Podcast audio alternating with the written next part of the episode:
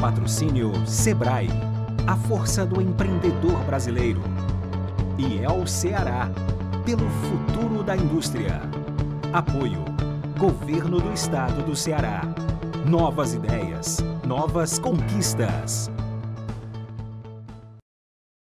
Olá, estamos iniciando mais um Trends Cenários, abordando mais um tema de interesse para investidores e as oportunidades de negócio.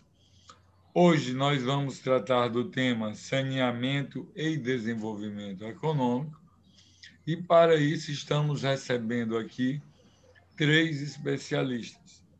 A Rosana Gajuli, que é coordenadora do Pacto de Saneamento Básico, ao seu Galvão, que é analista de regulação da ARCE, e Heitor Studat, que é presidente do Conselho Temático de Infraestrutura da Federação das Indústrias do Estado do Ceará. A Trends é uma plataforma que visa é, é, divulgar as oportunidades de negócio, atrair investidores para o estado do Ceará e para o Nordeste brasileiro. Com o nosso tema de hoje, saneamento básico, eu gostaria de começar esse debate com a Rosana, coordenadora do Pacto pelo Saneamento, e que ela colocasse para a gente por que, que existe um paradoxo tão grande. Por um lado, todos falam que o saneamento básico é o maior investimento que se pode fazer, que o saneamento básico é a maior ação de saúde pública que se deve fazer, que para melhorar a qualidade de vida das pessoas, o saneamento básico é a prioridade número um. Na outro extremo, nós olhamos os indicadores de saneamento básico do estado do Ceará, das grandes cidades, das médias cidades, do Brasil inteiro, e nós vemos uma realidade desalentadora de que a menor, a menor parte da população brasileira tem acesso ao saneamento básico. Rosana, muito bom estar com você aqui, muito obrigado pela sua presença. Como se explica esse antagonismo tão grande entre a importância do saneamento e os baixos indicadores de saneamento básico existentes no Brasil como um todo e no nosso Ceará? Bom, bom dia, ouvintes. A gente agradeço o convite. É, nós estamos conduzindo o pacto pelo saneamento básico pela Assembleia Legislativa, Laura, exatamente como um, um ponto de uma política pública né, que precisa ter realmente um fortalecimento, né, um olhar não só técnico, mas também político de definição de prioridades, né, prioridades em orçamento, prioridades em investimentos, né, é, estamos aprofundando nesse pacto, conduzido pelo Conselho de Altos Estudos da Assembleia, é, nessa etapa, principalmente quais são os grandes gargalos, identificando exatamente quais são esses desafios. Os desafios são recursos, os desafios é a gestão, né? é a capacidade operacional do sistema. Né? Essa é, esse é o objetivo desse pacto, que tem cerca de 60 instituições, tanto públicas como da sociedade, participando desse processo. Né? Então, é realmente se é, identificando quais são esses grandes desafios, esses grandes gargalos, né? para poder depois é, traçar estratégias que possam fortalecer. É uma decisão também política da Assembleia priorizar esse tema para identificar os gargalos e poder fortalecer essa política pública. Obrigado. Alceu, você é analista de regulação da ARCE. Na economia moderna, o papel da regulação é fundamental. Por quê? Porque nós temos uma série de atividades de interesse público que progressivamente foram assumidas total ou parcialmente pela iniciativa privada. E a regulação visa defender os interesses da sociedade. Quando nós falamos e manter o equilíbrio financeiro das empresas também, porque senão você não terá continuidade naquele serviço prestado. Isso é bom ressaltar. Pois, ao seu, como a regulação pode atuar como um catalisador para que os níveis de saneamento sejam expandidos no estado do Ceará, no caso da Arce. Obrigado, Lauro. Lauro, saudar a Rosana, saudar o Heitor, saudar a Trentes né, por esse evento. Ah, de fato, nós estamos num momento de grandes oportunidades, né, no momento em que uh, o setor está em ebulição. Uh, tivemos a alteração do novo marco regulatório, agora em julho do ano passado, e, por mais críticas que tenhamos a a forma como foi editado o novo marco regulatório, as premissas que estão colocadas, o mais importante é que nós temos uma data marco. Nossa data marco é 31 de dezembro de 2033, onde devamos alcançar a universalização. E para que nós possamos alcançar essa universalização, o setor vai ter que trazer, vai ter que ter eficiência. Né? O setor vai ter que ter tarifas que remunerem os investimentos. Daí a importância da regulação da prestação dos serviços, para que traga segurança aos investidores, sejam investimentos públicos, sejam investimentos privados, e a regulação ela vai ter um papel fundamental. Também ah, houve uma mudança de status na forma dos contratos de prestação de serviço, que agora se chamam todos eles contratos de concessão, onde nós teremos metas muito claras, metas de eficiência, principalmente no tocante à redução de perdas. E, nesse sentido, quem vai ser o balizador, né, o vigilante da sociedade né, para com estes contratos, para com estas metas, serão as agências reguladoras. Daí a importância de ser a regulação um tema-chave para a garantia e captação de recursos para que o Estado do Ceará e o Brasil alcancem a universalização até 2033. Que coloquemos que é uma meta muito ousada, né? Nós temos aí 12 anos, 11 anos para universalizar o saneamento, que hoje tem níveis ainda muito baixos de atendimento em todo o Brasil. A meta, a meta de fato é usada. Havia uma perspectiva, Lauro, uh, anterior ao novo marco, que nós iríamos atingir essa universalização em 30 anos. Uh, aqui, por exemplo, há ainda no Brasil cerca de 100 milhões de brasileiros sem acesso ao esgotamento sanitário.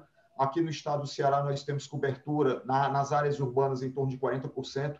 Então, vejam o tamanho que é esse desafio mais do que duplicar a nossa infraestrutura de esgotamento sanitário até 2033. Daí a, a necessidade uh, de, de, investimentos de toda natureza, de, de todos tipos de oportunidades que, que, irão surgir para que nós possamos é, alavancar esses indicadores.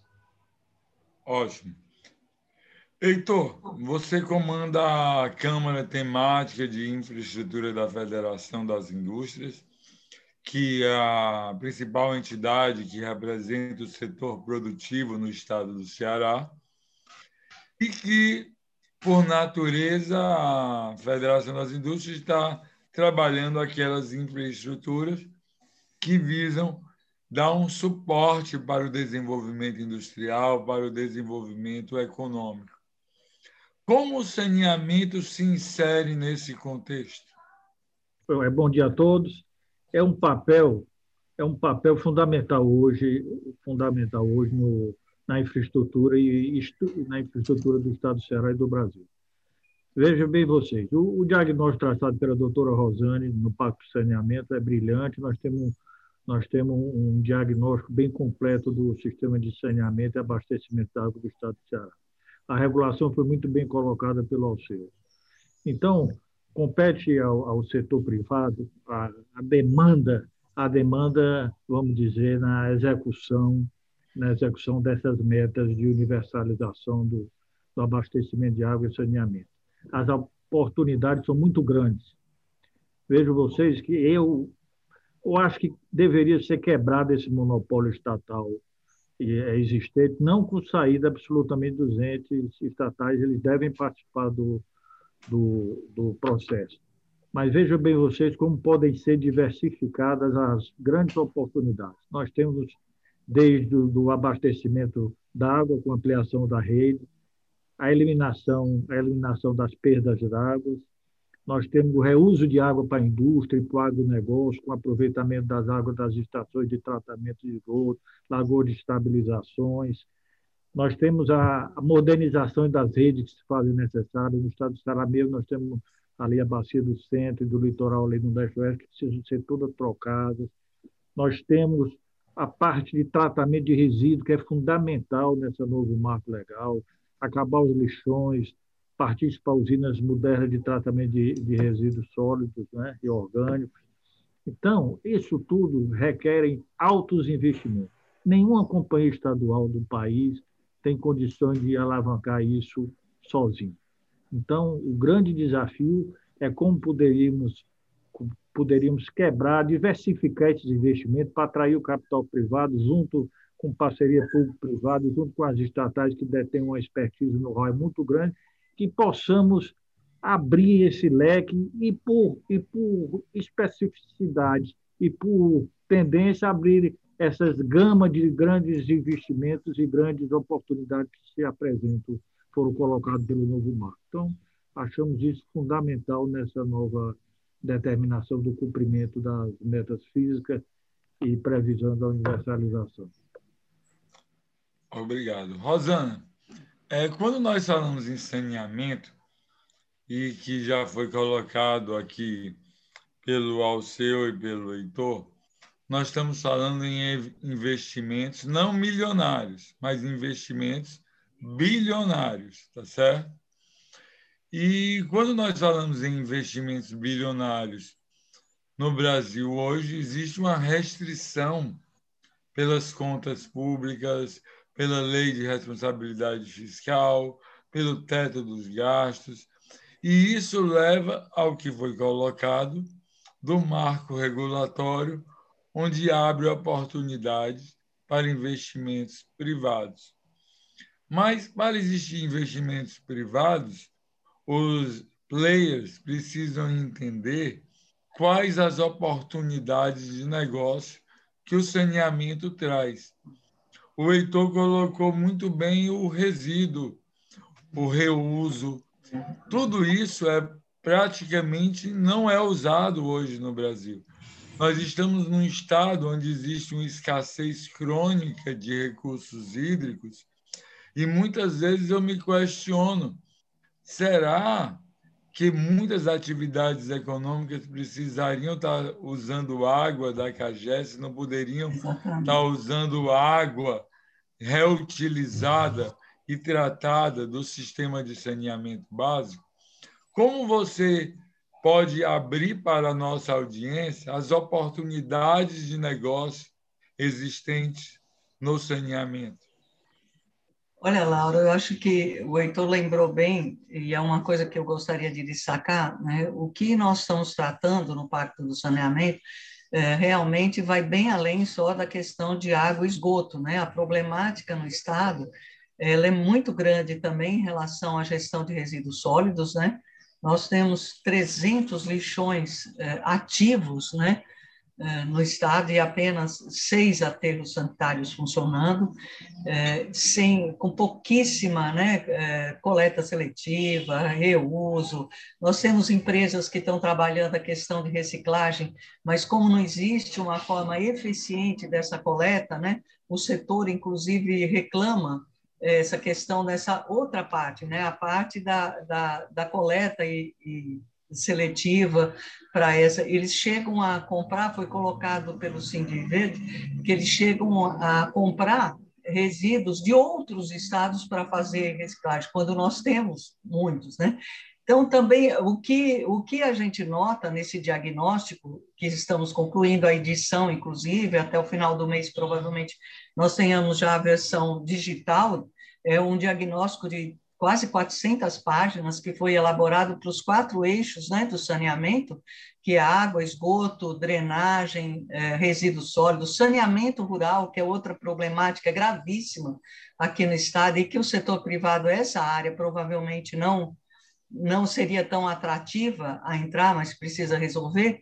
O que a, a, gente procura fazer é exatamente também no pacto ligar essas pontas, Laura, tanto do que é, existe de problemas e desafios, né, o potencial, essa, essas possibilidades, porque, além de tudo, nós temos mais um agravante né, no estado, que é o estado ser um estado quase que totalmente localizado numa região semiárida. A nossa disponibilidade hídrica é sempre crítica, né?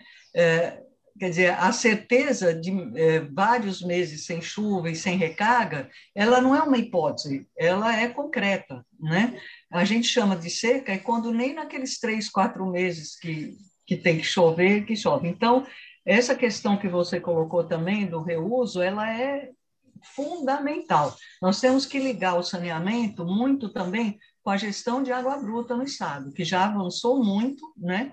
Mas precisa realmente trabalhar outras questões, inclusive a alternativa, sim, de dessalinização da água do mar, que é um potencial que nós temos, né? Já existe o encaminhamento da parceria público-privada na questão de uma planta, né, de dessalinização. Então, essas, essas áreas, elas precisam, sim, avançar e são um potencial de investimento, sem dúvida. Mas o que eu vejo é realmente na linha da parceria pública-privada. Ainda toda a problemática da gestão e a de gestão de uma política pública, ela precisa avançar, até mesmo para ter espaço e ter é, concretude a questão do investimento privado. Né? É, é, se trata de uma política pública que tem que estar tá trabalhando de forma muito articulada né, essas duas pontas do, da gestão. Inclusive, só para finalizar, quando o, o pacto as, os, as instituições que participam, nós fizemos uma discussão sobre o maior problema. Lógico que o financiamento ele apareceu como um grande problema, tanto que o primeiro seminário temático que nós vamos fazer, dia 6 e 7, vai ser sobre financiamento para universalizar né, o saneamento. Só que ele não foi o primeiro dos problemas. O primeiro dos problemas identificados foi gestão. Né? A questão da capacidade de gestão. Né? É, seja do, dos órgãos é, ligados diretamente, né? a gente fala muito de CAGES, a gente fala muito dos SAIS, mas não é só isso. Tem as outras secretarias, tem as prefeituras, tem toda uma, né, uma arquitetura institucional que precisa ser aperfeiçoada. Alceu, você colocou na sua participação anterior e foi reforçado tanto pelo reitor como pela Rosana, a questão da parceria pública-privada, a questão do papel da CAGES.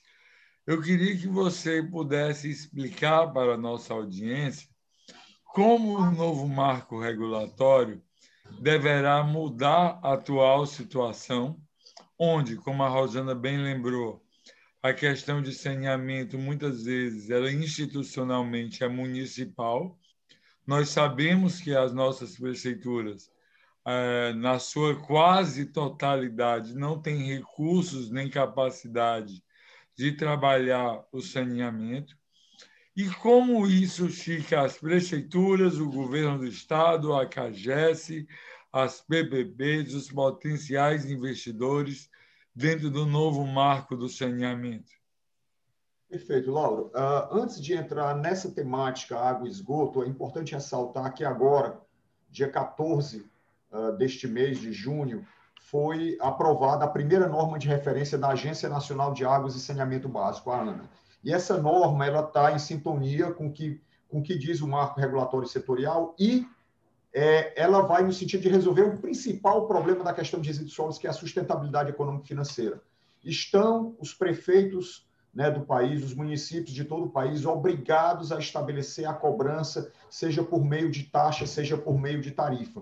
Isso aí vai nos ajudar para que nós possamos né, buscar soluções concretas para esse problema que a Rosana colocou, que, são a, que é a existência de 300 lixões aqui no estado do Ceará. A grande maioria, provavelmente mais de 80% dos municípios cearenses, é, dispõe seus resíduos e lixões. Então, essa cobrança é obrigatória, esperamos que até o final desse ano de 2021 né, sejam encaminhadas às câmaras, ah, no caso, cobrança de taxa, seja estabelecida por ato administrativo ou pela agência reguladora, no caso a ARCE, outra agência que venha regular, né, a cobrança de tarifas pela prestação de serviço. Isso vai, é uma sinalização extremamente positiva para que nós possamos iniciar a, a, uma solução de longo prazo para o componente resíduos sólidos. No tocante ao, ao esgotamento sanitário e abastecimento de água, o marco regulatório ele é claro, ele foca, ele foca na necessidade da organização regional uh, nos, nos estados. Então, no presente momento, nós temos mais de 10 estados brasileiros que estão em discussão, seja na Assembleia, seja audiência pública, seja em preparação, marcos regulatórios estaduais que estão adaptando suas legislações ao que preconiza né, o novo marco regulatório. E aqui no estado do Ceará, ah, no mês de junho, deve estar indo à Assembleia Legislativa um projeto de lei que divide o estado do Ceará em três micro-regiões, né, uma região né, focada aqui em Fortaleza, outra região que está focada na região metropolitana de Sobral e uma terceira na região metropolitana uh, do Cariri. Cada uma dessas micro-regiões né, terão estruturas de governança e cada micro-região terá metas no sentido de que nós possamos alcançar em 2033 a universalização. É, para o atingimento dessas metas, tanto a CAGES, né, ela vai ter que buscar parcerias, parcerias com o setor privado, que ela não vai ter condição de alavancar um volume de recursos tão grandes. Né? A gente tem estudo da Bicom que fala só investimentos novos, 25 bilhões, estudos recentes também falam na casa de dezenas de bilhões aqui para nós universalizarmos a água e esgoto, de tal forma que uh, se faz necessário que nós tenhamos algumas ações concretas ainda esse ano e até março do próximo ano. A primeira, estabelecer essas micro-regiões, essa nova forma de organização do setor, a segunda questão, organizar essas estruturas de governança. Cada, cada estrutura vai ter um colegiado com prefeitos e Estado, ou seja, vai ter um, um equilíbrio onde o Estado tem 40% e os municípios 60%, para que tomem as decisões relacionadas ao planejamento, a, a metas e a investimentos também. E nós teremos uma ação extremamente importante, que é, até 31 de março, a CAGES vai ter que repactuar os seus contratos de programa já assinados e válidos para que possam atingir as metas de universalização em 2033. O certo é que ah, também, em paralelo, há estudos de uma PPP do BNDES, né? essa PPP está uh, na fase final, acredito que até o final do ano nós teremos já algo na praça, já colocando. Temos também uma, uma concessão em andamento da região metropolitana do Cariri, ou seja, o setor está em ebulição, são muitos investimentos, a, a, a demanda ela, é, ela, é notória, ficou isso muito claro agora durante a pandemia, que o primeiro ato de, de, defesa né, contra o vírus é o simples ato de lavar as mãos com sabão e lavar as mãos é saneamento básico, é ter água tratada e limpa 24 horas por dia, uh, sete dias durante a semana, daí porque nós temos que colocar o saneamento básico na pauta e para isso vão surgir oportunidades, né, tanto para o setor público, tanto para o setor privado. Porém, para finalizar, é importante que a Rosana tem colocado, nós temos que criar capacidade de gestão. Né? Não é só dinheiro que falta ao setor, não. Falta também né, uma organização melhor por parte do poder público, seja ele municipal, estadual e também federal. Completando com você ainda, Alceu, é, você acha que a abertura de capital da CAGES, que foi ventilada com o IPO, e foi suspensa contribuiria para essa melhoria na capacidade de gestão? Sim, porque melhoraria a governança da empresa. Né? A partir do momento que você teria a participação minoritária, ou conforme seja o modelo estabelecido, dentro do conselho de administração da empresa. Então, caso isso venha a ocorrer, isso aí nós já temos experiências em outras empresas, como a Copasa, a Sabesp, onde você tem a participação de acionistas privados no conselho de administração da empresa, com certeza você melhora as condições de governança da empresa. Ótimo. Heitor, pelo que foi colocado, nós temos de um lado uma nova contradição. Nós temos de um lado um lixão espalhado em vários municípios do estado do Ceará, na grande maioria, podemos dizer. E o lixão ele traz prejuízo ambiental, ele traz prejuízo para a saúde pública, porque tem gente que vive lá, ele contamina o lençol freático, ele reduz, ele traz diversos danos. Por outro lado, a, o uso do lixo, a possibilidade de uso do lixo, a possibilidade de reciclagem, ela pode gerar negócios extremamente viáveis com potencial de geração de renda, com potencial de geração de tributos, com potencial de melhoria no desenvolvimento. Para isso, nós precisamos, antes de ter investidor, nós precisamos de uma educação ambiental muito grande, até para que a coleta seja seletiva, porque você não vai fazer reciclagem de lixo colocando tudo misturado. Mas, além dessa educação, você precisa atrair players privados que possam reciclar e transformar esse lixo em produtos, em os mais diversos produtos que existem da reciclagem. Onde você considera que existem os maiores gargalos e como solucionar para transformar esse lixo de um problema de saúde pública para uma oportunidade de negócio que contribua para o desenvolvimento econômico. Perfeito. Lauro, o, não só, não só o, os lixões, o tratamento de resíduos, o novo marco ele engloba justamente a oportunidade de nós resolvermos todos esses, esses problemas ligados ao saneamento ao abastecimento d'água. Então, especificamente, lhe respondendo a parte de, dos lixões, esses já estão, nós temos exemplos até aqui em Calcaia, das MOC, que produz gás para o setor industrial, para o Distrito Industrial de Calcaia. Né? É uma grande oportunidade de produção de gás. No, no, as usinas de tratamento de resíduos empregam uma quantidade grande, são selecionados os resíduos, são produzidos fertilizantes, são produzidos é, diversos materiais de insumo, amônia, que, que podem ser utilizados no agronegócio. Então, tem uma gama de oportunidades o que precisa, que o Alceu definiu bem aí, nós estamos na parte de regulamentação, de modelagem do novo marco. Ainda estamos no início. Então, tem os prazos a serem cumpridos, até uns curtos, como até, até em julho agora. Esses, o município, no, no, novo, no novo marco legal, ele, ele é o condutor, o indutor desse sistema. É bom que se frise.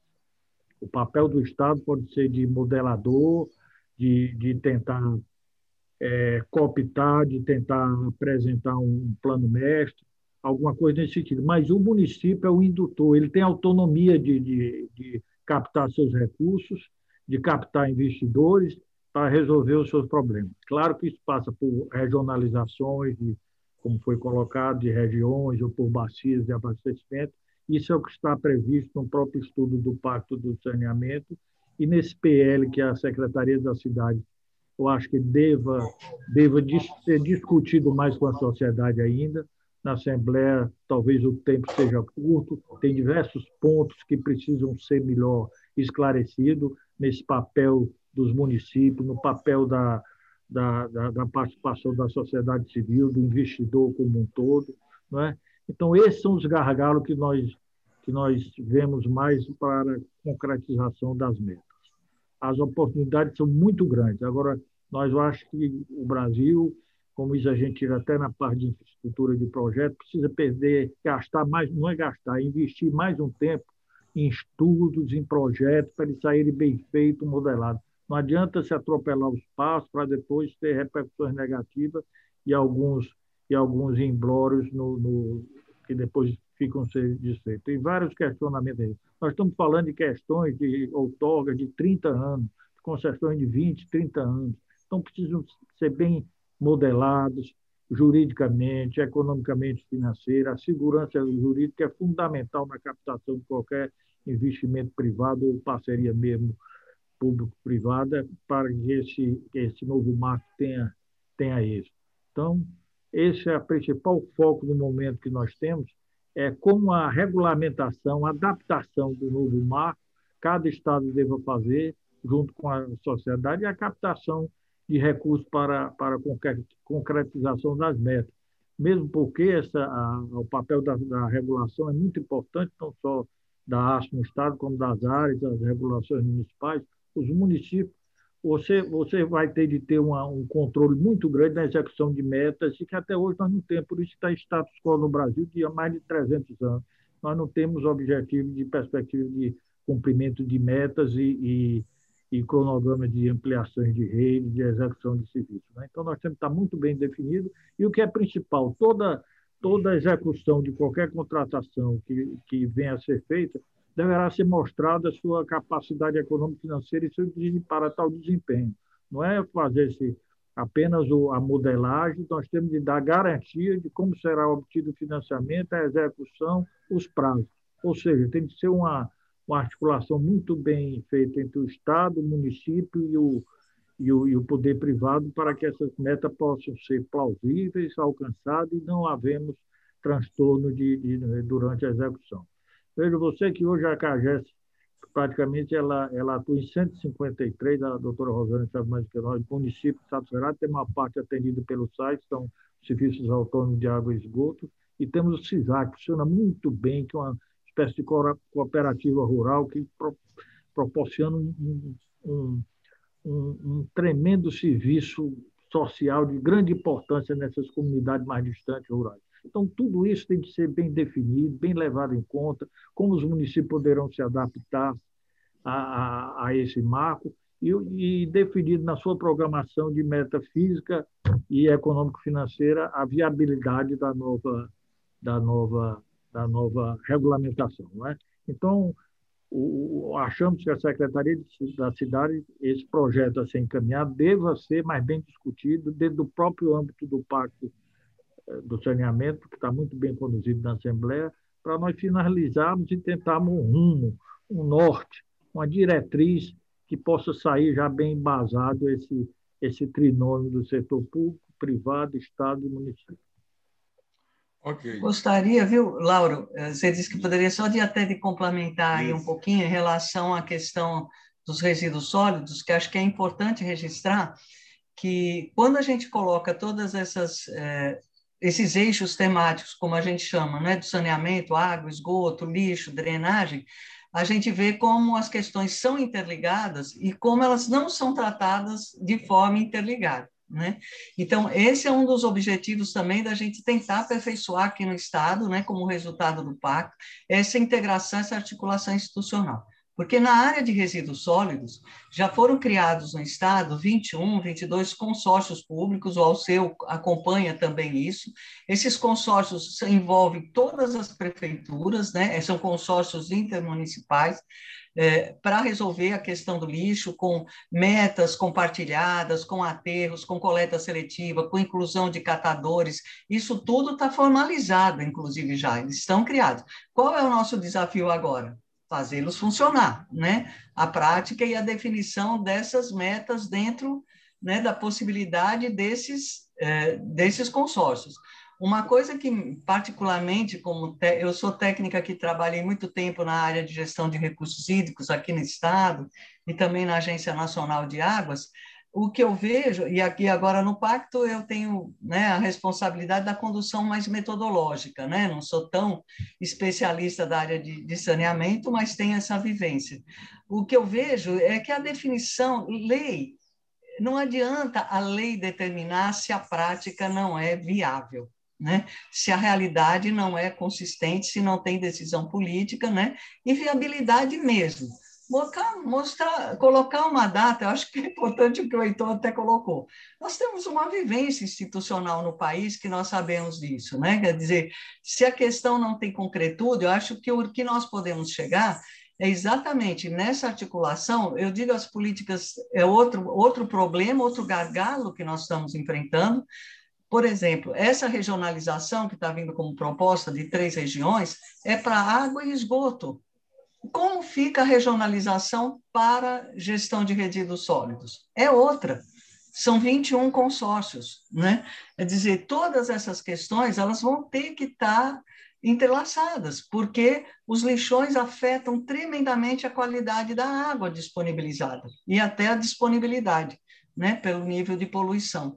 Então, é esse olhar que eu acho importante, que o saneamento ele permeia realmente muitas áreas. Permeia a área de meio ambiente, permeia a área dos investimentos no saneamento rural, que não vem nem, nem dos órgãos, né, nem da Companhia Estadual de Saneamento, nem é, dos municípios, muito pouco, né? São projetos de financiamento, outros internacionais, coordenados pela Secretaria das cidades, pela Secretaria de Desenvolvimento Rural. Então, esse emaranhado institucional, ele precisa ser muito bem, concordo plenamente com o estudo, ele precisa ser muito bem resolvido é, em relação a isso para poder dar concretude, né, até nas parcerias público-privadas também.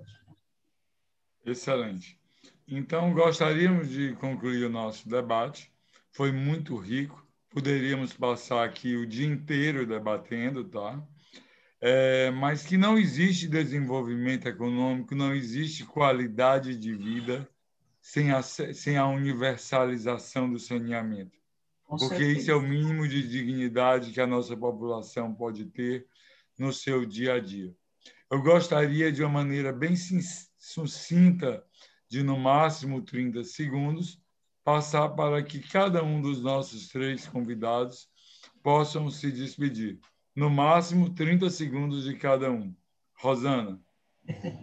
Eu quero só agradecer a participação, deixar aberto aqui o convite a todos né, que tiverem interesse em se engajar no pacto, está aberta, nos procurar pelo site da Assembleia Legislativa, Conselho de Altos Estudos, estamos precisando, inclusive, como esse canal atinge bastante o setor privado, que o setor privado também, por meio não só da FIEC, mas as indústrias, os setores que trabalham com reciclagem, procure se integrar nesse contexto do Pacto pelo Saneamento Básico. Muito obrigado pela oportunidade. Obrigado. Ao seu, seus 30 segundos. Agradecer o convite, a oportunidade de estar debatendo esse tema tão importante e tão necessário. Né? Eu acho que fica como mensagem, é uma obrigação de toda a sociedade, de cada um de nós, é, colocar o saneamento básico na agenda política governamental, independente da esfera, seja ela municipal, estadual e federal. Heitor, seus 30 segundos. Agradecendo a oportunidade de mais esse debate importante da Trends, e é firmar no, no sentido de nos colocarmos ao inteiro dispor para avançarmos nessa, nessa linha proposta e desafio grande que é esse novo pacto de água e saneamento no, no Brasil. E eu gostaria de encerrar o nosso cenário Trends de hoje lançando um desafio para a Rosana, para o pacto, da elaboração de um master plan que integre todos esses eixos do saneamento, porque não adianta tratar um sem tratar o outro. Muito obrigado a todos vocês, aos participantes, à nossa audiência, e a Trend sempre está no mercado cearense para conectar investimentos às oportunidades de negócio. Obrigado a todos. Obrigado, tchau. Tchau, tchau, tchau. Nos últimos anos, a gente sabe que Fortaleza avançou muito. Mas já parou para pensar quantos desafios a gente tem pela frente? A volta das aulas do Miguel, a proteção de Dona Ednete, a criação de novas oportunidades para o Emanuel, o amparo para a família da Lidiane. Grandes desafios que a Prefeitura já está trabalhando para transformar em novas conquistas com uma educação que aproxime as distâncias, uma vacinação que chegue para todos, mais crescimento da nossa economia e mais cuidado com quem mais precisa. Fortaleza tem uma prefeitura que não foge dos problemas, que trabalha sério e está preparada para superar todas as dificuldades. Vamos juntos escrever uma história de superação e vitórias. Prefeitura de Fortaleza transformando desafios em novas conquistas.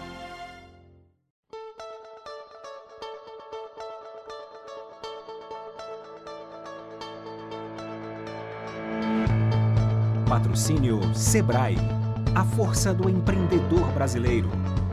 E é o Ceará, pelo futuro da indústria. Apoio: Governo do Estado do Ceará. Novas ideias, novas conquistas.